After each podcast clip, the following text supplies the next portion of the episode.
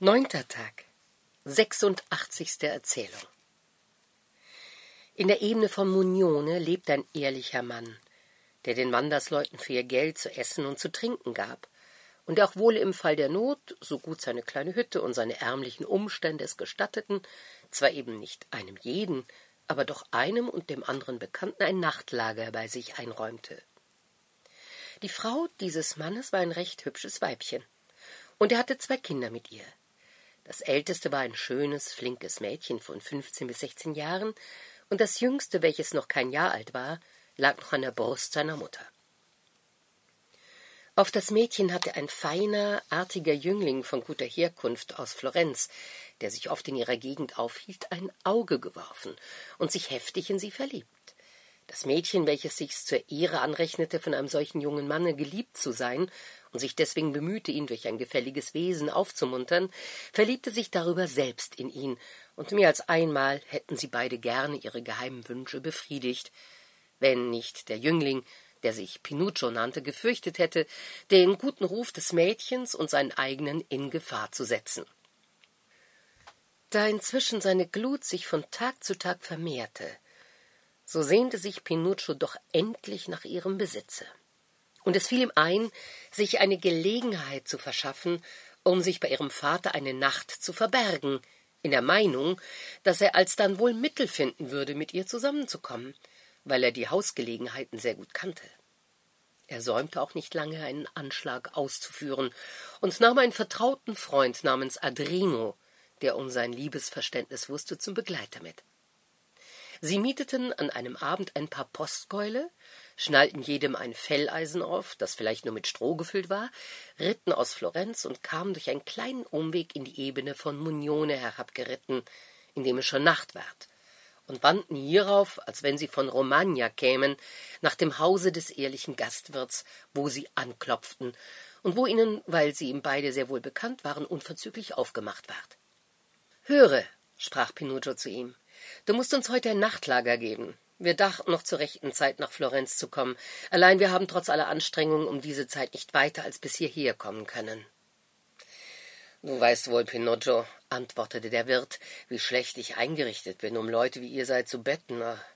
Da euch aber die Nacht übereilt hat und es nicht mehr Zeit ist, weiterzugehen, so will ich euch gerne beherbergen, so gut ich kann.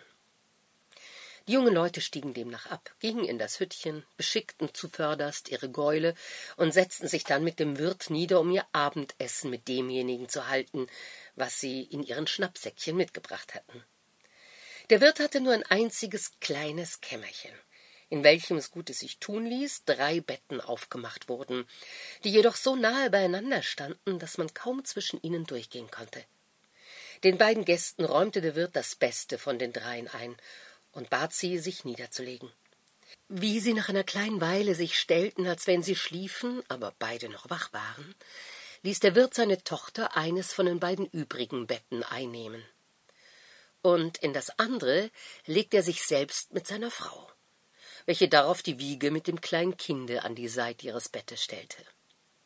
Wie dies alles in Ordnung gebracht war, und Pinuccio, welcher alles gesehen und bemerkt hatte, nach einer Zeit glaubte, dass jedermann im Zimmer schon schliefe, stand er leise auf, ging nach dem Bette des Mädchens, legte sich zu ihr und ward von ihr mit Vergnügen, wiewohl nicht ohne eine Mischung von Furcht empfangen, und überließ sich mit ihr den Freuden, wonach sie sich beide längst gesehnt hatten.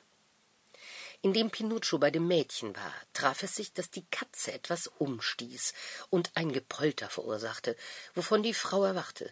Und weil sie fürchtete, es möchte Schaden geschehen sein, so stand sie im Finstern auf und ging nach dem Orte, wo sie das Geräusch gehört hatte. Adrino, der sich um dieses nicht bekümmerte, stand indessen zufälligerweise wegen irgendeines Naturbedürfnisses gleichfalls auf und wie er hinausgehen wollte, stand ihm die Wiege im Wege, die er deswegen von der Seite rückte und sie vor sein eigenes Bett schob. Wie er sein Bedürfnis abgeholfen hatte, stieg er wieder in sein Bett und bekümmerte sich nicht weiter um die Wiege.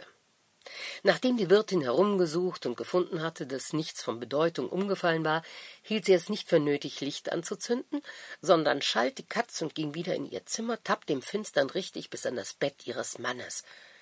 Wie sie aber die Wiege nicht vor demselben fand, dachte sie bei sich, O weh mir, da hätte ich wahrlich bald einen schönen Streich gemacht und wäre gerade zu meinen Gästen ins Bett gestiegen.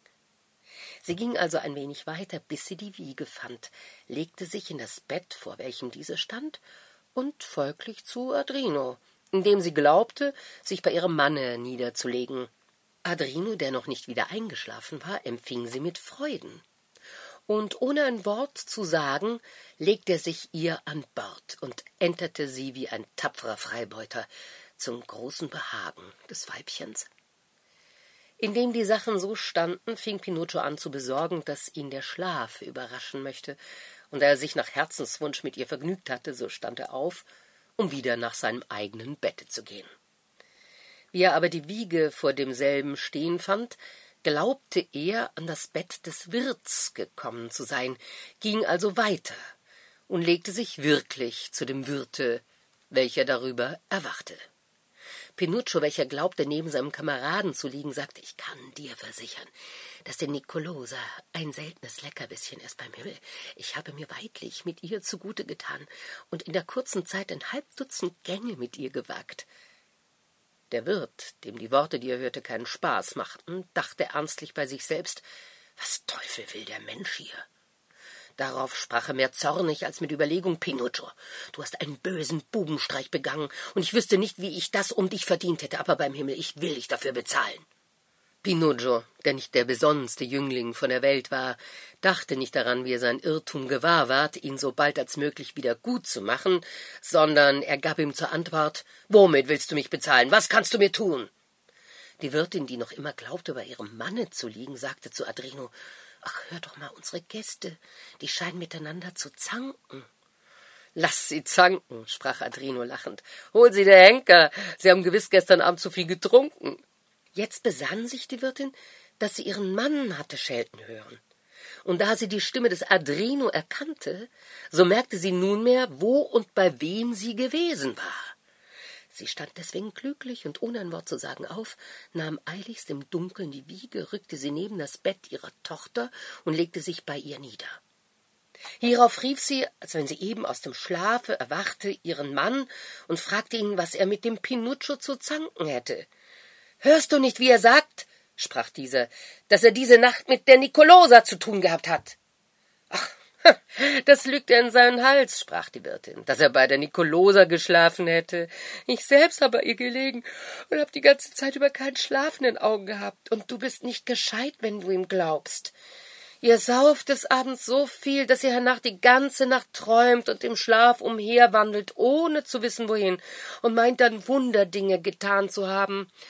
Ach, es ist schade, dass ihr nicht Hals und Bein brecht. Was hat Pinuccio dort zu tun? Warum bleibt er nicht in seinem eigenen Bette? Wie Adrino merkte, wie klüglich die Wirtin ihre eigene und ihrer Tochter Schande bedeckte, rief er ebenfalls Pinuccio, ich hab dir doch wohl hundertmal gesagt, du sollst dir das Nachtwandeln und das Schwatzen im Traume abgewöhnen. Du wirst dich wahrhaftig noch einmal damit ins Unglück bringen. Komm zurück in Henkers Namen. Wie der Wirt hörte, was seine Frau und Adriano sagten, glaubte er in allem Ernst, dass Pinuccio träumte. Er packte ihn also beim Arm, rüttelte ihn und rief ihm zu Pinuccio, steh auf und geh wieder in dein Bett. Pinuccio machte sich die Winke zunutze, die man ihm gab, und fing an, wie ein Träumender noch allerlei närrisches Zeug zu schwatzen, worüber der Wirt herzlich lachte. Endlich stellte er sich, als wenn er von dem Rütteln erwachte, und rief seinem Kameraden zu Was? Ist denn schon Tag, dass du mich rufst, Adrino? Ja, ja, komm nur her, sprach Adrino. Pinuccio stellte sich noch immer schläfrig, stand endlich auf und ging wieder zu Adrino ins Bett. Beim Aufstehen des Morgens lachte der Wirt ihn aus und neckte ihn mit seinen Träumen unter mancherlei Scherzreden zäumten die Jünglinge ihre Gäule wieder auf, schnürten ihr Bündel, tranken einen Schluck mit dem Wirt und stiegen zu Pferde und ritten nach Florenz, nicht minder vergnügt über die Art und Weise, wie ihr Abenteuer abgelaufen war, als über den Genuss, den es ihnen verschafft hatte. Pinuccio fand hernach andere Mittel, um wieder mit seiner Nicolosa zusammenzukommen.